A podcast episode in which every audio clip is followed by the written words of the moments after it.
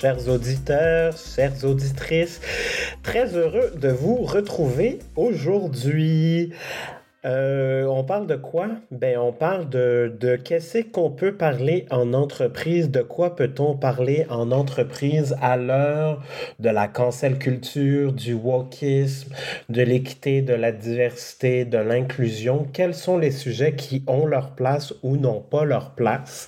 Et c'est un sujet qui m'a été proposé par euh, Luela Ayedadjou. Et euh, je trouve que c'est, ma foi, excessivement pertinent d'en parler. Donc, je vous présente mon invitée du jour. Elle est conseillère en gestion de changement, titulaire d'une maîtrise en développement des personnes et des organisations obtenue à l'Université Laval à Québec.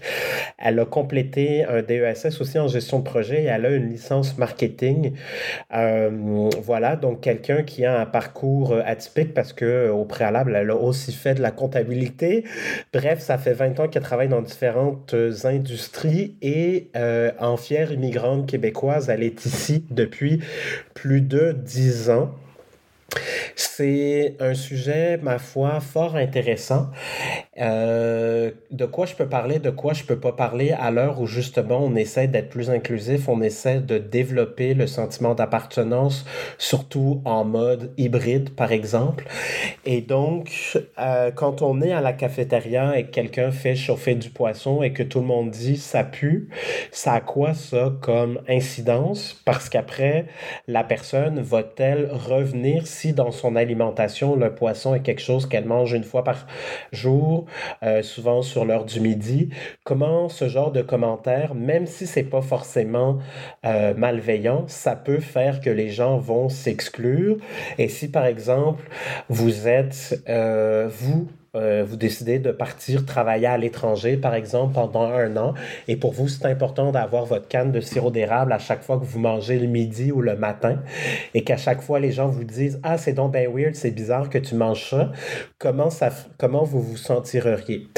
Donc, on a essayé d'aborder euh, cette question-là on n'a pas forcément une réponse claire sur ça je peux, ça je peux pas. Et je pense que c'est pas forcément la posture non plus dans laquelle il faut se mettre. Donc, et si vous attendez à une réponse claire sur ce que je peux dire, je peux pas dire en entreprise, malheureusement vous allez être déçu. Euh, je vous invite par contre à rester ouvert à ce qu'on se dit, à rester, euh, oui, non, je pense que ouvert. Je pense que juste ça, ça va être suffisant. Et, euh, et voilà, je vous invite aussi à partager cet épisode-là avec d'autres personnes dans l'équipe, soit avec vos gestionnaires, soit avec les autres membres de euh, l'équipe RH pour vous faire une tête sur, ben justement, est-ce qu'il n'y a pas des choses qu'on fait actuellement, des commentaires, des actions qui font que ben, peut-être qu'on exclut nos gens. Euh, souvent, les gens nous demandent dans les projets de marque employeur plus à vocation et mobilisation, rétention. Qu'est-ce que je peux faire dans les activités sociales qui ferait que ma gang va se retrouver?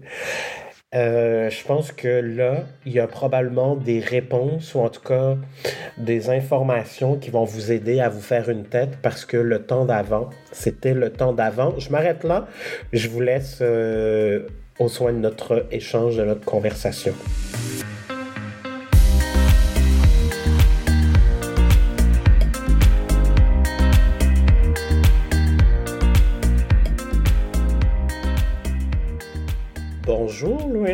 Bonjour Vincent, comment tu vas? Très bien, et toi?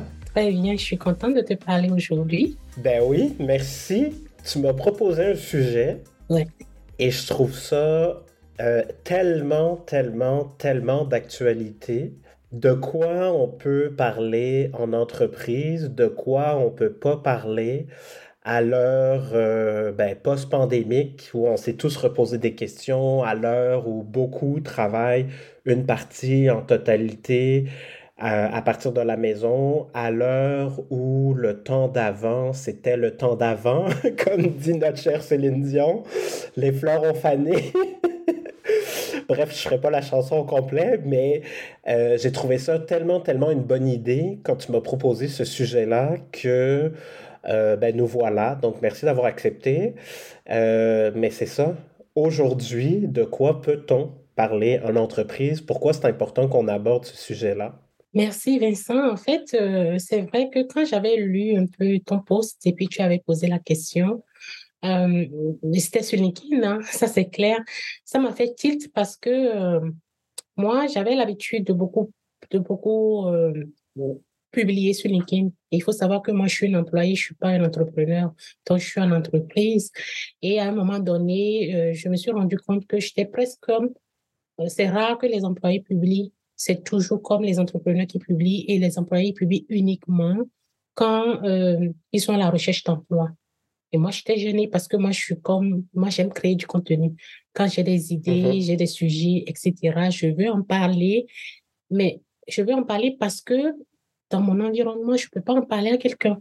Quand je suis en entreprise, qu'on a des préoccupations, c'est vrai que on va toujours vous dire, venez nous voir, proposez-nous des choses, etc. Mais euh, avec le temps et l'expérience, parce que j'en ai quand même beaucoup en entreprise, je me suis rendu compte que euh, même si on t'écoute, le feedback n'est pas toujours OK ou bien le comportement peut changer. Donc, à partir de là, j'ai commencé à me dire de quoi est-ce que je peux parler en entreprise? Est-ce que je suis libre de parler de ma retraite de yoga? Mm-hmm. Oui, OK ça commence pas à venir le yoga, ça commence pas à rentrer dans les habitudes. Est-ce que je peux parler de mes croyances? Est-ce que je peux parler, par exemple, je sais que lors du Covid, j'ai une collègue qui ne voulait pas se faire vacciner à cause de ses croyances religieuses. Et je sais tout ce qui s'est murmuré dans son dos quand n'était pas là, parce qu'on la prenait potentiellement comme un danger. De quoi est-ce qu'on peut parler? Est-ce qu'à la cuisine, je peux dire, oh, moi, je ne veux pas me vacciner parce que je suis chrétienne? Comment est-ce que c'est perçu ici aujourd'hui au Québec? Mm-hmm. Ça, c'est des questions qu'on se pose. Est-ce que j'ai le droit euh, de dire que euh, euh, je ne veux pas assister à telle ou telle chose parce que ça ne va pas avec ma personnalité, avec ma conception? Est-ce que j'ai le droit aussi, par exemple, parce que je l'ai déjà vécu, d'afficher mes ambitions professionnelles carrément? De leur dire, moi, j'ambitionne tel poste, moi, je veux telle chose, je veux qu'on se déploie de telle manière, parce que beaucoup le disent, venez nous voir, etc. Mais c'est pas toujours bien reçu quand on est en entreprise. Quand un employé va te voir, te dire, écoute, moi, je veux devenir conseillère senior dans deux ans dans ton entreprise. C'est un peu comme qu'est-ce point. Est-ce qu'elle n'a pas trop d'ambition? Donc, c'est quoi la limite en entreprise? Ça, c'est la question que je me suis toujours posée. Ouais, et c'est fascinant parce que quand on s'est préparé pour cet euh, enregistrement, tu me dis, ben Vincent, toi, tu es entrepreneur, moi, je suis salarié. Toi, tu publies à une fréquence, bon, deux fois par semaine. Et moi, maintenant, en fait, tu m'as posé la question, as-tu remarqué qu'il y a juste des entrepreneurs ou à peu près qui publient? Puis, je m'en étais jamais rendu compte. Et là, tu me dis, ben justement, parce que moi, j'ai déjà publié et j'ai des collègues qui m'ont passé des réflexions, des commentaires au travail sur ce que j'avais mis sur LinkedIn. Ça m'a dit, ben peut-être que ça, je peux en parler ou peut-être que ça, je peux pas en parler, puis peut-être que ça, j'ai juste pas le goût de le gérer au travail. Alors, à l'ère de la marque employeur, où on aimerait que tous nos employés soient des ambassadeurs pour parler d'à quel point c'est beau chez nous, c'est bon, euh, venez travailler chez nous, jusqu'à quel point finalement, si je veux m'exprimer sur ce qui compte pour moi, ce qui est pertinent avec mon quotidien d'aujourd'hui, j'y vais ou j'y vais pas. Et j'avoue que ça m'a excessivement marqué quand tu m'as posé la question parce que je m'en étais jamais rendu compte en fait que effectivement c'est plus les gens qui sont euh, responsables ou 100% autonomes de leur euh, environnement de travail ou de leurs conditions d'emploi et donc qui ne craignent rien. sais Oui, il peut y avoir le backlash d'un bad buzz sur LinkedIn ou ailleurs, mais au final, si j'ai le goût de parler de euh, mon histoire quand j'étais petit, ben, euh, j'ai pas de compte à rendre à quelqu'un d'autre parce que le patron de la boîte, c'est moi. Alors qu'effectivement, les employés qui, eux, savent qu'ils ont un patron et des collègues, qui se posent la question, ça va être perçu comment, ils ont peut-être pas le goût. Et, et, là, justement, elle est où cette espèce de frontière entre euh, qui je suis au plan personnel, ce qui est attendu de moi au plan, au plan professionnel, ce que je peux dire, ce que je peux pas dire, ce que les valeurs, les comportements de mon entreprise officielle versus le officieux, puis c'est ça, hein, la fameuse grande question de la culture. Donc, euh, ben vas-y, je, je, je, je, veux boire tes paroles. En fait, euh, tu sais, c'est tellement, tellement délicat parce que je te donne un exemple de façon pratique pour que ça se comprenne. Moi, je suis une immigrante, je suis une personne racisée, je suis noire. Je travaille dans une entreprise euh, où on me demande, quand je rentre en poste, de m'identifier vraiment comme étant euh, employé de l'entreprise sur LinkedIn et de faire attention à ce que je vais publier à cause de l'image que je donne de l'entreprise. Donc, moi, je, suis sur LinkedIn et puis je lis une histoire superbe qui est reliée un peu à des biais discriminatoires par rapport aux personnes racisées. Et à un moment donné, je me sens interpellée parce que j'ai vécu un cas similaire, que ce soit dans cette entreprise ou bien dans une autre entreprise. Et j'ai envie de témoigner, de commenter cette publication-là. Donc, moi, je suis une personne intègre, je suis une personne surtout authentique qui ne matche pas mes mots. Donc, je vais faire une belle publication, je vais parler avec mon cœur. Qu'est-ce qui va se passer? Mm-hmm. Il va se passer que mon patron, mes collègues, etc., vont lire ça mais il va se passer aussi que toutes les personnes qui veulent prospecter cette entreprise-là, qui veulent y rentrer, vont penser que parce que je suis dans cette entreprise à ce moment T, que j'ai vécu cette expérience avec cette entreprise-là. Donc, que ce soit vécu dans cette entreprise ou pas, ou bien vécu dans une autre entreprise, ce qui est fait, le fait que mon nom soit lié en tant qu'employé à cette entreprise-là, mon avis peut biaiser l'image de marque de cette entreprise-là, la marque employée de cette entreprise-là. Donc, qu'est-ce qui va se passer? Moi, j'écris mon commentaire, et après je l'efface.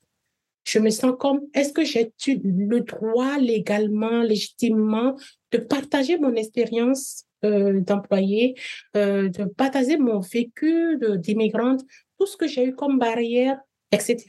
Est-ce que j'ai le droit de parler de mon identité? Parce que mon identité, parler de l'histoire de mon identité ou bien même de l'histoire de mon immigration, mon, mon installation ici au Québec peut entacher la réputation ou l'image de mon employeur actuel. Jusqu'où se situe la limite? OK, je suis une personne assez quand même euh, qui m'assume, je publie et, et je vais vous le dire. Qu'est-ce qui va se passer? Il y en a qui vont te comprendre, qui vont parler avec toi ouvertement à la cuisine. Ah, j'ai vu que tu sais, puis ça va échanger sincèrement, de façon transparente, qui vont même t'encourager, qui vont même te demander des détails sur euh, ce que tu as raconté, comme d'autres vont devenir froids avec toi et vont te dépasser. Et c'est là que tu commences à te poser des questions. Où est l'ouverture qu'on nous vend, qu'on nous embauche? Mm-hmm. Où sont toutes les valeurs qui sont affichées sur le site? Euh, c'est quoi la limite? Et tu te remets en question. Est-ce que je dois je dois taire mes, valeurs personnelles, je dois taire ce que je vis. Est-ce que je peux en parler? À qui je peux en parler? Donc, ça va même aujourd'hui avec euh, les réseaux sociaux, ça va même au-delà des murs de la cuisine. Qu'est-ce que je dis dans la cuisine? Euh, qu'est-ce que je dis à ma collègue? Est-ce que je ne vais pas bien? Est-ce que j'ai le droit de dire je ne vais pas bien? Donc, ça va aussi comme sur les réseaux sociaux parce que mon nom est identifié à une entreprise. Et puis, c'est, c'est pas si simple que ça, en fait, ce que je vais dire. Et donc, à la question qu'on se pose, qu'est-ce que je peux dire? Est-ce que tu as une, une, réponse à nous proposer? Est-ce, comment tu, toi, tu vois ça? Comment tu as géré ça jusqu'à présent? En, fait, moi, je pense que c'est une question de personnalité. Quand on a une personnalité forte comme moi euh, et que l'employeur sait que c'est une personne qui va assumer. Moi, je, je suis juste dans la transparence. Faut pas non plus dire des choses qui n'existe pas. faut pas inventer aussi.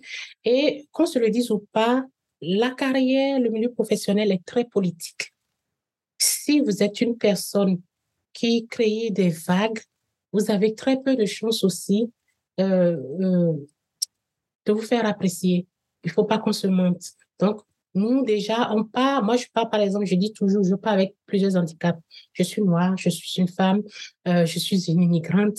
Euh, il faut pas que je me mette encore plus euh, d'autres handicaps comme j'ai la grosse gueule, je cache pas ce que je pense, etc. Donc, parfois, on est obligé de s'assimiler, comme j'appelle, pour pouvoir passer, que politiquement, on passe donc, qu'est-ce qu'on peut dire? Moi, c'est déjà, qu'est-ce que l'entreprise accepte qu'on dise d'elle? Est-ce qu'elle joue le jeu, franchement? Est-ce que, et puis, il faut aller aussi avec de l'intelligence émotionnelle. Vous allez dans un milieu, l'intelligence émotionnelle va beaucoup jouer. Vous allez sentir que les gens sont ouverts pour parler de telles choses. Il y en a qui sont pas ouverts pour parler de telles choses. En ce moment-là, vous devez vraiment juger le milieu pour voir jusqu'où ils sont ouverts et jusqu'où ils ne sont pas ouverts. En plus, ça dépend aussi. Moi, je suis dans Québec-Ville. Donc, je pense qu'à Québec-Ville, il y a des sujets qui sont encore un peu plus frileux sur la table que si on va à Montréal. Mm-hmm. Donc, il y a tout ça aussi qui peut rentrer. De quoi on peut parler, il faut que les entreprises nous le disent clairement. Et ce qui est, euh, je sais pas quel mot utiliser, triste, dommage, aberrant, c'est que tu dises, ben, à cause de qui je suis, je pars avec déjà trois handicaps. Que tu utilises le mot handicap. C'est vrai quand même à l'heure où tout le monde parle d'équité, diversité et d'inclusion, et tu vois, nous, dans les, euh, les, les, demandes qu'on a pour les projets de marque employeur, de plus en plus, euh, je dirais pas que 50-50, ça reste quand même prédominant pour le recrutement, là, mais pour tous les volets plus internes, culture, mobilisation, rétention, engagement, Là, on a une finalité qui est demandée par les équipes de direction qui est sur la question d'inclusion, euh, d'appartenance, pardon, pour recréer la notion de fierté pour que ça soit pas si facile finalement de partir pour un autre employeur. Et, et dans ce que tu dis, ben pour moi, il y a la grande question donc d'inclusion à travers ça et comment, comme employeur, comme société, parce que t'es pas le dans cette quatrième saison qui, qui euh, que j'enregistre, t'es pas la première personne avec qui je discute donc du grand sujet équité, diversité, inclusion, appartenance et justice, si on, si on mettait tous les acronymes. Et un truc qui, qui me marque à chaque fois que je parle avec vous, différentes personnes qui ont chacun leurs lunettes de ça, c'est que je ne peux plus, comme organisation, exclure les sujets importants discutés dans la sphère sociale, mais dans la sphère, euh, entre guillemets, publique, mais à l'extérieur des murs, bon, tu as parlé des murs de la cuisine, mais à l'extérieur des murs de l'entreprise. Donc, si je veux être un employeur de choix, un employeur pertinent à l'ère de EDI, je n'ai pas le choix que de faire de la place à ces sujets-là aussi. Oui. En fait, moi, je suis, je veux bien croire la bonne foi des employeurs, mais est-ce que je veux le faire comme par tokenisme, c'est-à-dire qu'il faut que j'affiche certains quotas, il faut que sur ma photo Internet, on voit de la couleur noire, on voit des personnes en fauteuil roulant. Est-ce que je veux cocher toutes les cases de la diversité sur papier? de l'équité sur papier, est-ce que parce que on a des politiques EDI en interne, je dois pour le recrutement, les cocher. Et maintenant, en interne, comment est-ce que vraiment ces personnes sont intégrées? Euh, est-ce que ces personnes doivent travailler quatre fois plus pour faire leur preuve, pour vous prouver que vous avez eu raison de les embaucher, de les avoir eu embauchés? Est-ce qu'ils ont plus de difficultés que les autres? Ou bien parce que ils sont différents, euh, euh, ils sentent vraiment qu'on les traite aussi comme une exception, parce que parfois aussi, quand on en fait mm-hmm. trop, ça met les gens mal à l'aise, ça te montre vraiment que tu, mhm. es, tu es vraiment différent. Comment est-ce que ça se mhm. gère en tête pour moi? Euh, euh, heureusement, parce que je suis venue à peu près 10 ans, la manière dont on nous recrute aujourd'hui, elle est vraiment différente de quand j'étais venue. Donc, c'est-à-dire qu'aujourd'hui, les recruteurs sont un peu plus ouverts à nous écouter, à creuser un peu plus dans le CV pour aller vraiment correspondre nos profils à, à l'offre d'emploi, ce qui n'était pas le cas il y a il y a 7, 6, 7, 8 ans, 10 ans que j'étais venue. Mais à l'interne, est-ce que je dois travailler X fois plus pour prouver que je mérite cette place-là? C'est ça, c'est à partir de là que la question se pose. Est-ce que à toute nouvelle, à tous les nouveaux, euh, les nouveaux collègues euh, qu'on embauche, je dois expliquer pourquoi est-ce que mes cheveux sont comme ça, me laisser toucher, euh, me laisser poser des questions, pourquoi je prends pas d'alcool euh, quand on sort ensemble au 5 à 7, est-ce que j'ai un problème avec l'alcool? En fait, c'est toutes ces questions-là aussi qu'il faut qu'on traite en interne. Je, je suis d'accord que moi, je suis pas du fait que c'est moi qui ai immigré, c'est moi qui suis venue, je dois m'adapter. Mais jusqu'à quel point? Est-ce que j'ai le droit de garder mon identité? Est-ce que je peux m'assimiler? Est-ce que je peux m'adapter sans m'assimiler en gardant ma mm-hmm. particularité? Est-ce qu'on va tenir compte de ça? Pour donner le mm-hmm. plus à l'entreprise, euh, pour faire vraiment la diversité. Il y en a qui le font. qui font des, des, des soirées thématiques, tu te sens intégré, euh, tu peux parler de ce que tu fais de différent, etc. Il y en a d'autres, non, tu viens, tu travailles, tu te conformes, tu dois donner X fois plus. Et puis aussi la question que nous tous on se pose, est-ce qu'il y a vraiment de l'équité salariale pas derrière? Parce qu'on sait qu'il y a des entreprises qui font des exercices d'équité qui leur sont imposés, mais il y a d'autres parce que oui, tu sais pas vraiment sur quelle base on, on, on, t'évalue et que le premier salaire démarre. Donc, il y a toutes ces questions qu'on se pose et qu'on n'arrive peut-être pas à le dire, mais quand on chante quand on se rencontre, on en parle parce que c'est des préoccupations qui sont au fond de nous tous, on se pose. Et les réalités sont les mêmes, quelles que soient les entreprises, que ce soit publiques ou privées. Quand tu rencontres une personne qui est comme toi, comme toi, 80% de vos constats sont pareils. c'est ça qui est fou. Euh, puis, pour que les gens comprennent bien ce qu'on veut dire ou le, le message qu'on essaie de passer, sur de quoi je peux parler ou non, qu'est-ce qui peut être vu comme une microagression ou euh, n'importe quelle parole ou geste qui pourrait être vu comme excluant sans s'en rendre compte ou sans être intentionnel. Je sais pas pourquoi c'est cet exemple-là qui me vient, puis euh, bon, peut-être parce que je l'ai vécu, mais par exemple de dire on est à la fameuse cuisine ensemble, euh, il y a quelqu'un qui a fait qui a, qui, a, chauffé son lunch, c'est du ça, qui a fait chauffer un, avec du poisson, puis là, on dit que ça pue partout. Moi, je l'ai vécu parce que je ne mange que du poisson. OK. Ah, ben, prenons un exemple concret. Là. Ça, ça implique quoi, là, tu sais? Ça, ça implique que je, je, je, suis allée aux toilettes, je suis revenue, je les entendais dire que ça puait, parce que ça puait du poisson. Moi, je suis rentrée dedans. On me dit tout le temps, ça pue du poisson. Qu'est-ce qui se passe? Ça se passe que moi, je n'amène plus de lunch. Je n'amène plus de lunch au boulot. Parce que très souvent, c'est pas fait de façon malveillante. Tu vois, parfois c'est bienveillant, mais on veut regarder ton assiette, on veut scruter qu'est-ce qu'il y a dans ton assiette, on veut que tu expliques comment c'est fait. T'as faim là, t'as 30 minutes pour dîner là, t'as pas envie forcément de parler là. Tous les jours, c'est la même question qu'on te parle et puis tu as l'impression que ta nourriture est regardée comme la merde là et puis tu te dis, mon Dieu, ouais, c'est des petites choses. Nous autres, euh, par exemple, on fait de la cuisine 100%. Moi, chez moi, on n'achète pas des nourritures euh, euh, tout transformées. Mais on, voit tous nos collègues en manger. Jamais on a fait, on a fait de commentaires par rapport à ça. Oui, c'est ça. Oui, oui, c'est ça. Toi, tu passes pas le commentaire de moi, je fais tout maison. C'est quoi, toi, ta bouffe qui est, qui est congelée ou préfaite? alors que la mienne est probablement plus saine, peu importe que ça sente ce que ça sent là-dessus, si on revient à la base, ben, laquelle des deux alimentations. Puis l'idée, c'est pas forcément. Le but, c'est pas qu'il y ait un gagnant puis un perdant. C'est juste que ça, ça peut être un sujet, par exemple, sans même s'en rendre compte, qui fait qu'on se désaffilie ou qu'on a moins envie de participer aux conversations de groupe. Oui, et, j'en ai plusieurs. Par exemple, moi, je suis naturellement une personne, quand je mange, j'aime pas qu'on me pose de questions. C'est vraiment mon moment intime entre moi-même. Donc, qu'est-ce qui se passe? C'est que très souvent, j'évite de manger aux mêmes heures que les autres. Et un, petit deux, soit j'amène pas de lunch, et puis je sors pour aller manger, je fais mon budget en conséquence parce que c'est ce moment-là que je veux. Par exemple, tout, ce que je me suis fait dans la matinée, est-ce que je me fais comme une petite conversation avec moi-même?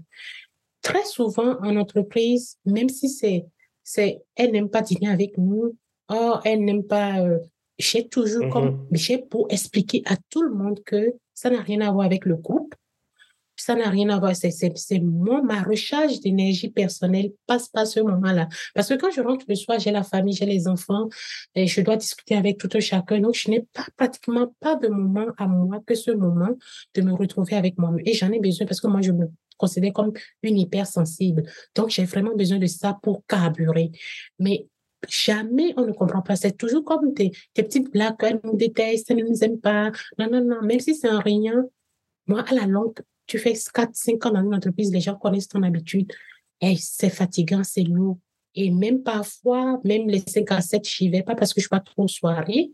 Moi, invitez-moi à 5 heures du matin à courir, je vais venir.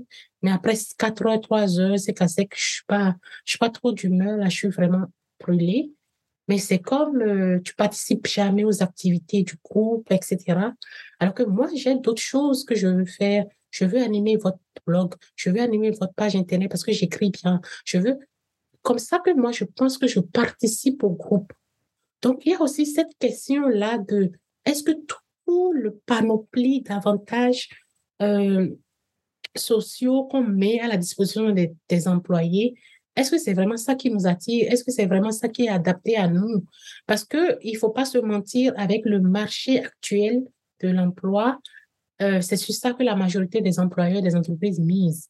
On vous offre tout, on vous offre tout, mais c'est pas toujours, ça ne colle pas toujours avec euh, la personnalité aussi, et puis les envies de, de d'aller tout le temps des ses cassettes, de, de sortir tout le temps, d'aller au barbecue, d'aller machin. Peut-être qu'il y a des gens qui veulent ce petit bout de temps avec leur famille, se recueillir, etc. Et c'est parce qu'ils ont arrêté deux, trois, cinq cassettes qui sont pas des gens sociaux et que à l'entrevue annuelle, on va leur dire, écoute, tu as été mal noté parce que, euh, oui, je l'ai eu. Je me l'ai déjà dit une fois, parce que tu te mêles pas. Oui. OK, on te l'a déjà dit. Oui, moi, on me l'a dit. OK. On me l'a dit, tu te mêles pas, tu viens pas, on te connaît pas, etc. Mais moi, je veux autre chose. Je vous propose même de mettre d'autres compétences que j'ai, d'autres talents que j'ai, parce que ça vous ferait même pas payer les gens à la comp. Mm-hmm. Je vous propose, vous mm-hmm. voulez pas. Vous voulez forcément que je vienne tous les soirs ces cassettes, que j'aille jouer au défi laser, que j'ai plus de 40 ans, j'ai pas l'énergie. Je suis pas quelqu'un qui bouge. Moi, j'aime lire, en fait. Donc, il y a, il y a tellement de choses que, qui sont compliquées, qui sont pas si simples comme ça, quand même, euh, en entreprise. Comment le leur dire sans les vexer? Oui, parce que tu veux pas de représailles. Puis en fait, ça, tu vois, moi, c'est une grande question que je me pose à laquelle j'ai toujours pas de réponse. Puis je pense que ça revient à la posture de base d'ouverture puis de questionnement euh, qui fait qu'on va trouver en co-créant euh, la solution qui fait du sens dans notre contexte. Fait que je, reviens là pour que ça soit précis. Mais quand je t'entends, Louis, ce ce que je, ce qui résonne pour moi, c'est jusque où, et donc la question que je me pose, c'est jusque où l'employeur se doit de personnaliser l'expérience employée à chacun des individus versus ce qui est réaliste. Parce que pour moi, ça, c'est un changement de paradigme qui est gigantesque euh, sachant que oui, dans la sphère privée, quand on est consommateur avec les technologies, les algorithmes sur les réseaux sociaux, de plus en plus, c'est vrai, c'est d'ailleurs ce que les marques essaient de faire, de nous faire vivre une expérience, puis même d'aller encore plus loin, de nous faire vivre une expérience la plus personnalisée possible. Là, c'est des budgets marketing qui n'ont rien à voir avec ce que les équipes de ressources humaines ont euh, généralement, j'ai envie de dire en totalité dans les entreprises. Et donc, comment j'ai une capacité où on passe, puis là je te l'accorde, puis je suis tout à fait euh, au même endroit que toi, de quelque chose qui n'est plus adapté à notre temps d'aujourd'hui, du one size fits all, qui était très arrangeant pour euh, l'équipe de direction ou le comité social. On fait juste euh, quatre activités statutaires, on se retrouve tous, le party de Noël, la cabane à sucre, le barbecue d'été, puis je dis n'importe quoi, je sais pas, mettons Halloween, mm. tu sais, mettons, à comment je tiens euh, en considération les besoins des autres. Puis sans tomber dans l'hyper-personnalisation qui, là, fait qu'on sera probablement pas capable de proposer quelque chose ou de répondre adéquatement à tous. Donc, pour moi, ça, c'est une vraie question. Je pense que de plus en plus de gens en ressources humaines se posent. J'ai pas de réponse à ça, mais peut-être le début de réponse que moi je vois, puis je suis curieux d'avoir ton point de vue aussi là-dessus. Ben, discutons. Tu sais, euh, moi, Johanna, avec qui je travaille, par exemple, ben, euh, on en discute, puis si ça fait du sens, puis ça n'a pas d'impact négatif, ben oui, on, soyons flexibles. sais, si on peut être flexible, ben pourquoi pas, tu sais. Donc, euh, par exemple, j'essaie, moi, à chaque année, de prendre au moins 6 à 8 semaines de vacances. Évidemment, je vais les timer avec des moments où est-ce qu'on n'a pas de livrable client. Et règle générale, moi, je préfère prendre mes vacances en août et dans un monde idéal, ça sera en septembre. En septembre, je peux pas, c'est la rentrée scolaire, puis c'est la rentrée de tout le monde, puis là, il y a des livrables qui reprennent. Par contre, moi, j'ai dit et j'ai offert à tout le monde qui travaille avec nous euh, cinq semaines de vacances euh, payées, plus du temps off si on peut, puis que tu es d'accord à prendre le temps off pour qu'on ait vraiment un temps de repos. Ben, pour Johanna, ça faisait du sens qu'au mois d'août, elle ne travaille pas le mois au complet. Bon, ben voilà ça n'a aucun impact sur mes opérations et parce qu'on en a parlé euh, en novembre, je pense, donc à quoi, huit mois d'avance, ben on peut le faire. Ce qu'on va faire, c'est qu'on va paramétrer le travail de manière à ce qu'on préserve notre période de vacances à chacun. Fait pour moi, c'est pas un. On en a parlé, on a trouvé un compromis, et c'est là où j'apporterai une première partie de réponse justement à cette fameuse question de jusqu'où je personnalise versus ma capacité réelle. En fait, euh, je suis tout à fait d'accord avec toi et je ne veux pas dire qu'il faut qu'on réinvente là-haut. De toute manière, mm-hmm. pour la grande majorité, les mesures qui ont été mises en place vont s'adapter facilement. Est-ce que vous comprenez? Donc, il y a déjà une certaine manière de faire et on l'a instauré parce que ça arrange la majorité. Mais ce qu'on demande, c'est aussi d'accepter que il y a des personnes qui ne correspondent pas à cette majorité-là et que si cela arrive, euh, d'avoir la souplesse de se dire, OK, ça, c'est, on accepte, c'est 80% du monde marche comme on a instauré.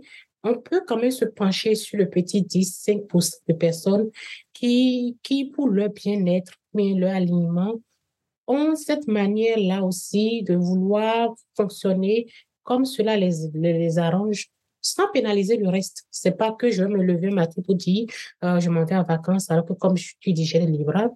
En tant qu'employé ou employeur, on a tous des responsabilités, on a aussi une certaine conscience professionnelle, on a des choses, oui, des résultats à rendre, peut-être payé pour quelque chose. Donc, on va pas courir après ces petites choses. Mais parfois, euh, ce que je demande aussi, c'est qu'on soit un peu aligné. Qu'est-ce qu'on veut?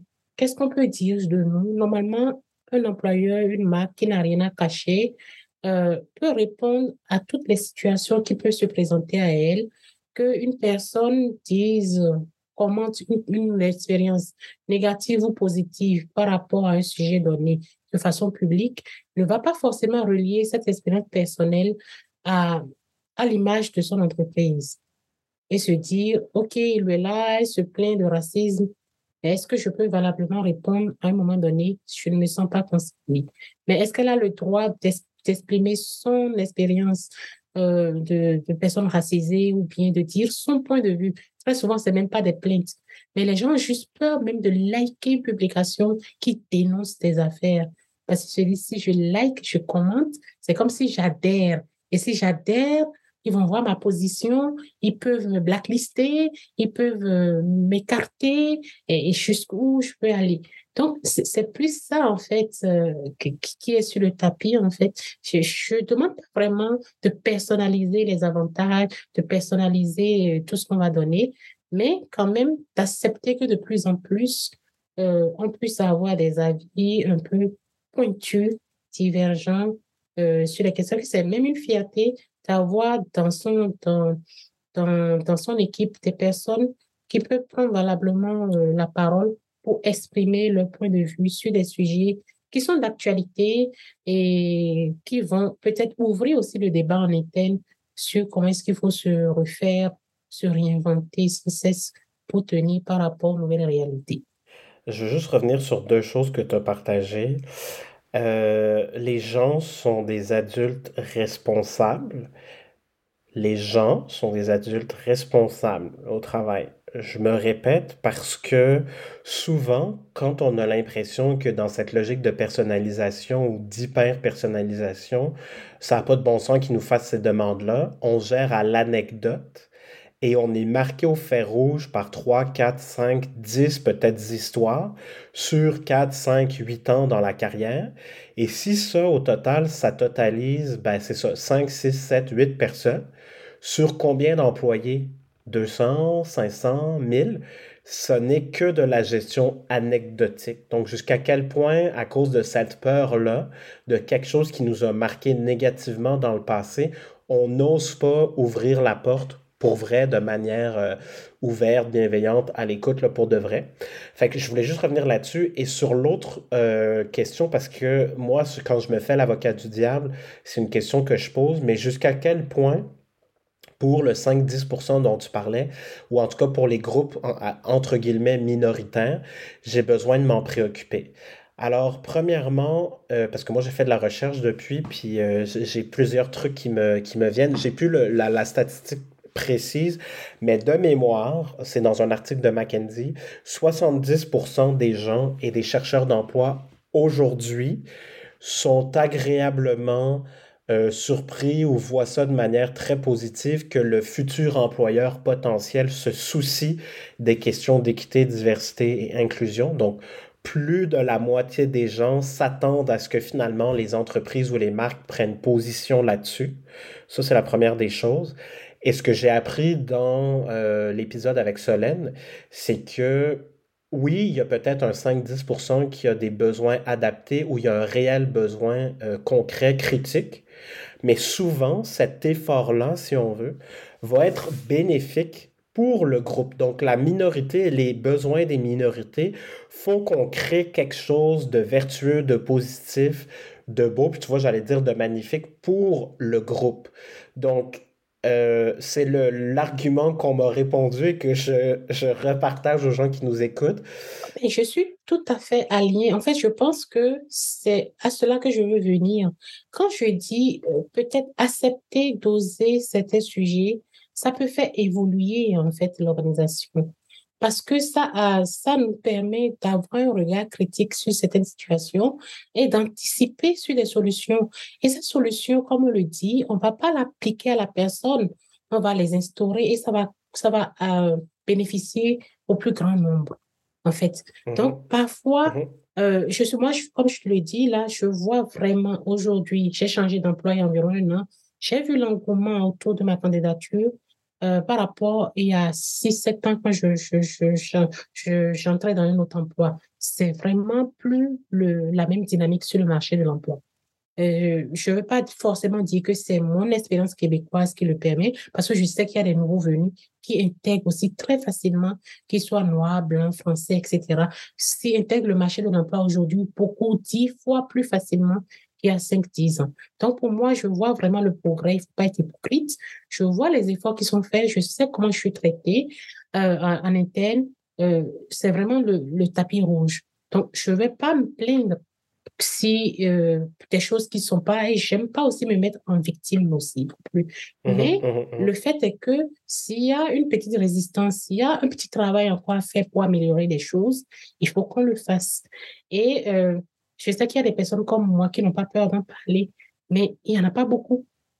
Et très souvent, quand on est en, minorité, on est un peu comme, on porte le fardeau des autres. On se dit, je me dois de réussir, parce que si je ne réussis pas, parce qu'ils m'ont fait une faveur, une fleur, de me prendre ce qui n'est pas vrai, ils vont plus accepter des personnes comme moi. Donc, il y a aussi cette charge quand tu es en entreprise, en matière de responsabilité, te dis, je suis le porte-flambeau des personnes qui sont comme moi. Si je suis autiste, je veux réussir parce que je veux donner la chance à d'autres autistes de leur dire, OK, on peut en embaucher d'autres.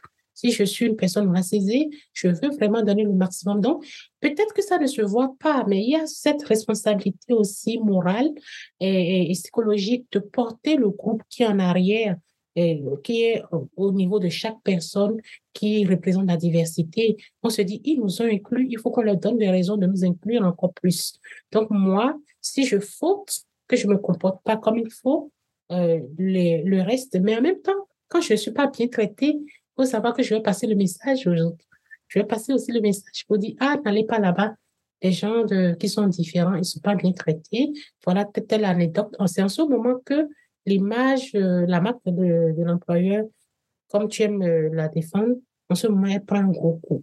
Puis, je veux juste revenir sur un dernier exemple avant qu'on conclue, mais euh, si on prend le sujet de... Parce que là, je pense que ça, ça parle à la majorité. Pour inclure un autre, une autre conversation qui peut parfois être sensible en entreprise. Je suis carriériste, j'ai de l'ambition, je le clame haut et fort. Parce que là, que je sois une femme noire immigrante, là, ça n'a plus rapport parce que je peux être un homme blanc hétérosexuel euh, québécois de souche ou une femme, bref, peu importe. Là. Ça, j'ai l'impression que c'est un sujet, par exemple, qui est, euh, entre guillemets, plus englobant, où là, la majorité peut se retrouver. Là-dessus, euh, ben, je suis curieux d'avoir ton point de vue, justement. Puisque j'ai vécu l'expérience je ne veux pas la raconter parce que je, je sais que mais, ils peuvent se reconnaître. Et c'est pas ma personne là, on oublie euh, la personne que je, on parle d'une carriériste. Écoutez, euh, je, pense qu'il y a un problème de leadership en fait. Qu'est-ce qui va se passer quand vous êtes au niveau d'une entreprise et qu'il y a des gens qui sont carriéristes, qui peuvent parfois même, qui veulent que vous ouvrez des postes pour eux à l'interne, parce que ces postes, quand quelqu'un est carriériste, qu'il a de l'ambition, ne se présentent pas à l'entrevue en disant je suis ambitieux, je veux tel poste. Les gens travaillent, ils vont trouver le besoin. Il faut trouver le besoin en entreprise d'exprimer votre, euh, votre ambition. Parce que vous remarquez qu'il euh, y a une faille, il y a des choses à faire, etc., que vous comblez valablement, euh, possiblement ce poste. Vous allez présenter un projet pour le dire, écoutez, moi, voilà mon projet, je cadre, j'aimerais qu'on ouvre. Si c'est en interne. Sinon, vous allez avoir des attitudes qui vont faire comprendre aux gens que vous voulez aller de l'avant, que vous étouffez ou bien vous êtes très ambitieux. Si les personnes qui sont des leaders dans l'entreprise ont vraiment un bon leadership, ils vont vous accompagner. Ils vont vous accompagner et ça va être bénéfique pour eux parce que qu'est-ce qui va se passer? Ils vont pas perdre une ressource qu'ils ont formée, qu'ils ont, qu'ils ont coachée pendant longtemps, qui va aller au profit d'une autre entreprise concurrente et ils vont lui faire de la place pour que cette, tout ce qu'ils ont investi dans cette personne-là euh, se développe en eux-mêmes. Moi, je dis c'est une question de vision, c'est une question de leadership. Et quand je parle de leadership, je parle du fait aussi que les leaders doivent être constamment en train d'évoluer et de se former. Sinon, ils se sentent rapidement menacés. Menacés par la valeur qui est en interne, menacés par l'ambition qui est en interne, parce que peut-être qu'ils se sont arrêtés sur de l'opérationnel longtemps. Parce que c'est, il ne faut pas les juger non plus. Euh, euh, maintenir sa boîte à flot, euh, faire les opérations day-to-day, Parfois, ça peut vous englober. Vous voulez vous en sortir, vous voulez payer des salaires. Donc, très souvent, rapidement, on peut se sentir comme ne pas se mettre à jour, surtout si on n'est pas dans des, dans des carrières comme on est expert comptable, avocat, qui vous impose des formations annuelles d'un certain nombre d'heures. Mais vous pouvez rapidement vous sentir comme submergé. Et quand il y a une personne en face de vous qui a de l'ambition, qui, qui en veut beaucoup, vous pouvez vous sentir menacé. Et ça, comme je le dis, c'est une question de leadership, de vision, de comment je, je, je vois mon, entreprise. Mon entreprise, ce n'est pas à moi. Une fois que j'ouvre une entreprise, elle appartient à toutes les personnes qui peuvent travailler dedans, même si j'ai le contrôle, même si j'ai le cash flow, etc. Mais comment est-ce que je construis mon entreprise? Comment je l'ouvre aux autres? Comment est-ce que je pousse les autres aussi à se développer en interne? On ne parle pas des petites boîtes où il n'y a pas trop de postes, mais il y en a d'autres où et c'est là où c'est dommage de voir que vous avez investi dans un employé, euh, il a pris tous vos process, il a, et puis, paf, il va chez le voisin en face parce qu'on lui offre un petit poste en plus euh, qui va le valoriser, etc. Et moi, à ça, euh, je me dis souvent que les gens, il faut qu'ils détectent les profils intrapreneurs. Tu sais, tout le monde n'est pas, il y en a qui, tout le monde ne veut pas non plus se lancer. Il y en a qui ont besoin d'un cadre, mais en même temps, ils ne veulent pas étouffer dans, comme dans la même tâche, les routines. Ils ont euh, envie d'innover, ils ont envie de proposer des choses, euh, ils ont envie de changer des choses que vous ne voyez pas euh, parce que vous êtes peut-être trop dans votre carré à vous. Et donnez-leur la possibilité d'innover, de proposer, de vous accompagner et de leur donner leur le cadre un peu juridique et puis de sécurité de salaire qu'eux, ils ont besoin pour ne pas se lancer en entrepreneuriat un matin, en fait. Moi, c'est la solution que je trouve. On a des, des profils d'entrepreneurs, peut-être qu'il faut qu'on regarde de ce côté. Mais c'est fascinant parce qu'ils veulent tous plus de solutions, d'innovation, de créativité dans les équipes. Mais finalement, est-ce qu'au quotidien, je fais des choses qui fait que finalement, mon équipe ose pas? Et l'autre point, euh, je t'écoutais parler, puis l'autre point qui, qui me vient, c'est que pour moi, la clé de ce fameux employeur de choix, là, ce que beaucoup d'entreprises cherchent à développer, c'est pour le futur d'offrir des parcours de carrière et de mobilité interne qui sont satisfaisants pour tous et chacun. Et c'est que comme ça qu'on va y arriver. Parce que à l'époque, on disait ça. Je pense qu'aujourd'hui, c'est la vraie réponse. Avant, on disait pourquoi vous changez d'emploi? Ah, je, cherche des nouveaux défis. Ben, je cherche des nouveaux défis, ça veut dire où je suis actuellement, je considère qu'il n'y en a plus, ou pas assez, ou pas assez rapidement. Donc, euh, si on souhaite être un employeur de choix attirant, fidélisant, mobilisant, pour avoir des solutions qui viennent plus juste des exécutifs, parce que moi, on était tombé sur une recherche euh, euh, à la fin de l'année dernière qui disait que les exécutifs qui étaient sondés, de mémoire, c'était 1500 personnes qui ont répondu au sondage, euh, toute industrie un peu partout dans le monde, mais que des exécutifs, donc C-level qui ont répondu. Ils disaient qu'à peu près à 85% du temps, ils considéraient ne pas prendre les meilleures solutions pour leur entreprise parce qu'ils sont submergés de demandes, pas assez le temps de rien. Et donc, si on décentralise le pouvoir de décision au plus près des opérations, c'est là que l'entreprise va pouvoir avancer et grandir. Donc, ce qui bloque, la seule chose qui bloque dans tout ce qu'on vient de se dire, c'est la personne qui officiellement a un rôle d'autorité ou de leadership ou de management. Exactement. Mais ultimement, ben mais ultimement, c'est ça. Est-ce qu'elle se sent menacée? C'est ce qui fait que là, j'ai de la garnotte dans mon engrenage, puis finalement, ben, mon, ça, ça roule plus. Alors que ce que je cherche, c'est exactement l'inverse. Exactement. En fait, il faut juste avoir du courage. Tu sais, euh, euh, c'est là que j'aime bien Brené Brown. Il faut avoir du courage et aussi de la, de la vulnérabilité en tant que dirigeant de se dire. Et puis parfois, euh, ces cas de figure peuvent amener l'entreprise dans des directions peut-être que vous n'avez pas prévues. Et je pense que c'est ça qui fait aussi peur. Parce que les gens, ils ont comme leur canevas d'entreprise. Et puis, quand tu commences par proposer, ça peut leur faire sortir du canevas. Mais ça peut être une belle aventure. Ça peut être une belle aventure de, de, de s'étendre ou bien de se réinventer parce qu'on a des compétences en interne qui en veulent et que et beaucoup de gens sont plus loyaux qu'on ne le pense en entreprise parce que les gens veulent redonner ce que vous leur avez donné. Si vous leur avez donné une première chance, deuxième chance, ils veulent vous le redonner. Mais si vous ne leur ouvrez pas le cadre pour qu'ils vous récompensent en retour, de les avoir recrutés, formés, coachés, euh, managés, ils ne peuvent rien faire. Ils seront obligés comme de, de, se, de se virer de bord, de regarder ce qui se passe en face, en fait. Et c'est dommage. Mais je suis tout à fait d'accord avec toi. Puis moi, je, plus ça avance, plus je rencontre des gens, plus on accompagne différentes entreprises, plus c'est mon intuition. Donc, c'est basé sur rien d'autre que mon intuition, mais ce sera déjà ça. Euh, les employés sont, veulent être beaucoup plus fidèles que ce qu'on croit. Et ça, moi, j'en suis convaincu. S'ils ne le sont pas, c'est parce qu'il y a trop de choses qui font qu'ils n'ont plus envie d'en être, en fait.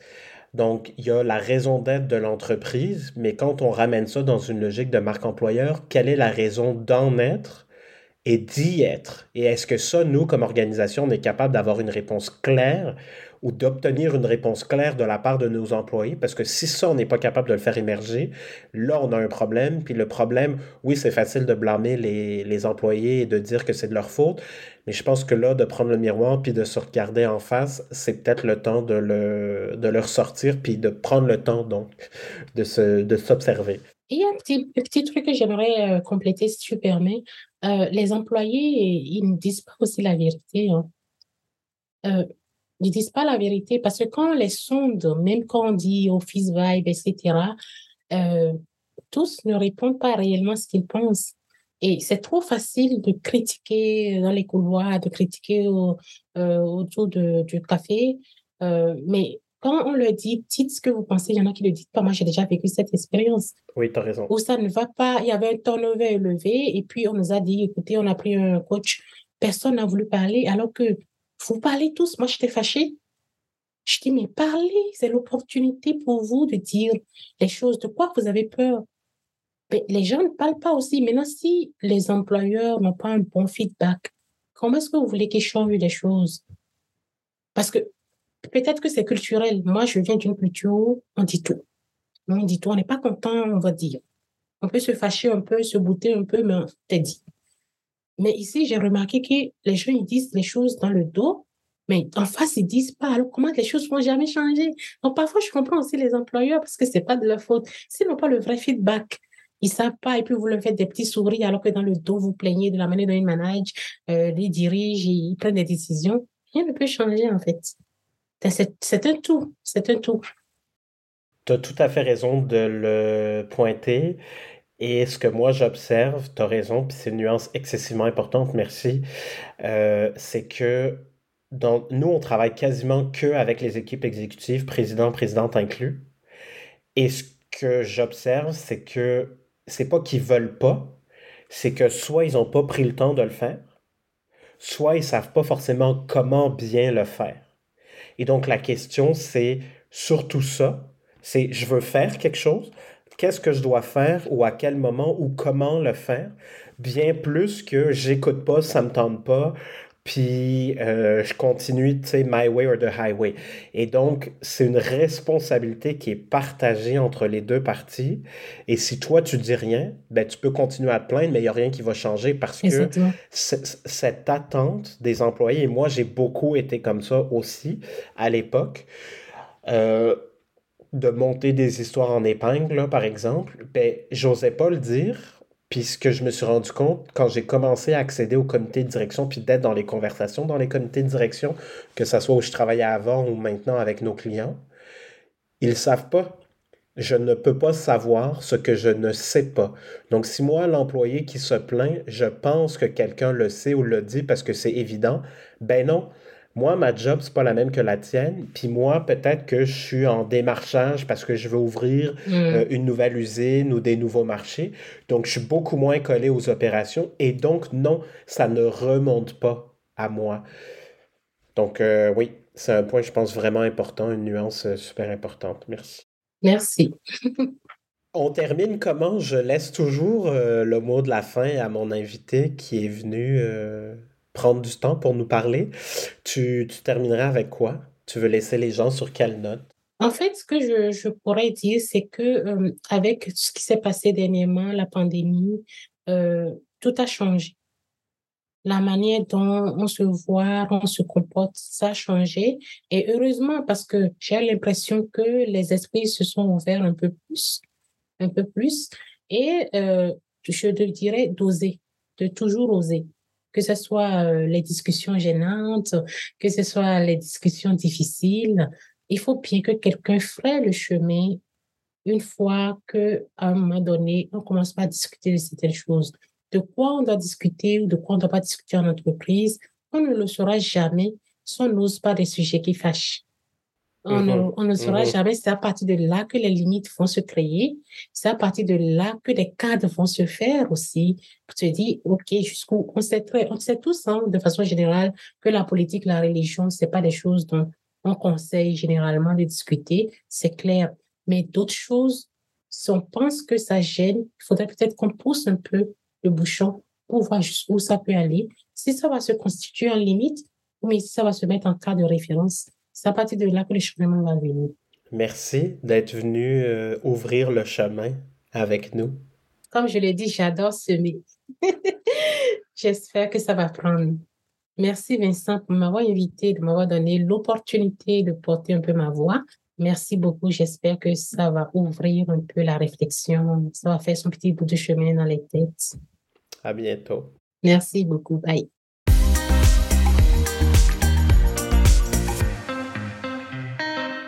Voilà, j'espère que ça vous a été utile. Je terminerai simplement, pas de devoir, juste une question.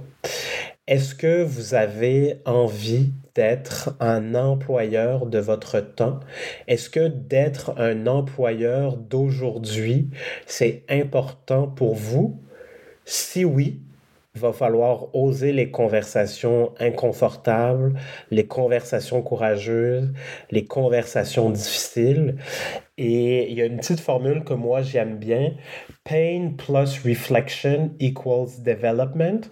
Donc si on veut grandir, si on veut s'améliorer, si on veut, si on tend vers notre euh, épanouissement, finalement à être sur notre X, l'inconfort, la douleur fait partie intégrante et c'est normal de ce processus-là. Donc, je vous dirais, accueillez-le. Mais encore une fois, si vous souhaitez être un employeur pertinent, un employeur d'aujourd'hui, vous allez être obligé de faire de la place aux conversations qui sont parfois inconfortables. Merci Merci d'avoir été au rendez-vous. Je vous dis à bientôt. Bye là! C'est la fin, chers auditeurs. Alors, merci infiniment d'avoir été des nôtres. J'espère que cet épisode a été utile et pertinent, que ça vous a aidé un peu à comprendre comment la marque, la culture sont des catalyseurs de performance, des générateurs de performance. Et je vous invite maintenant à continuer la conversation avec moi sur LinkedIn. Donc, Vincent Mazrou. Mazrou, ça s'écrit M-A-Z-R-O-U. Vous pouvez m'écrire aussi au Vincent à commercial attribut, pas de T à la fin. Et puis, vous pouvez nous laisser des petits pouces bleus, des petits pouces en l'air, des étoiles, un peu partout où il y a possibilité donc de laisser des commentaires. À très bientôt. Bye là!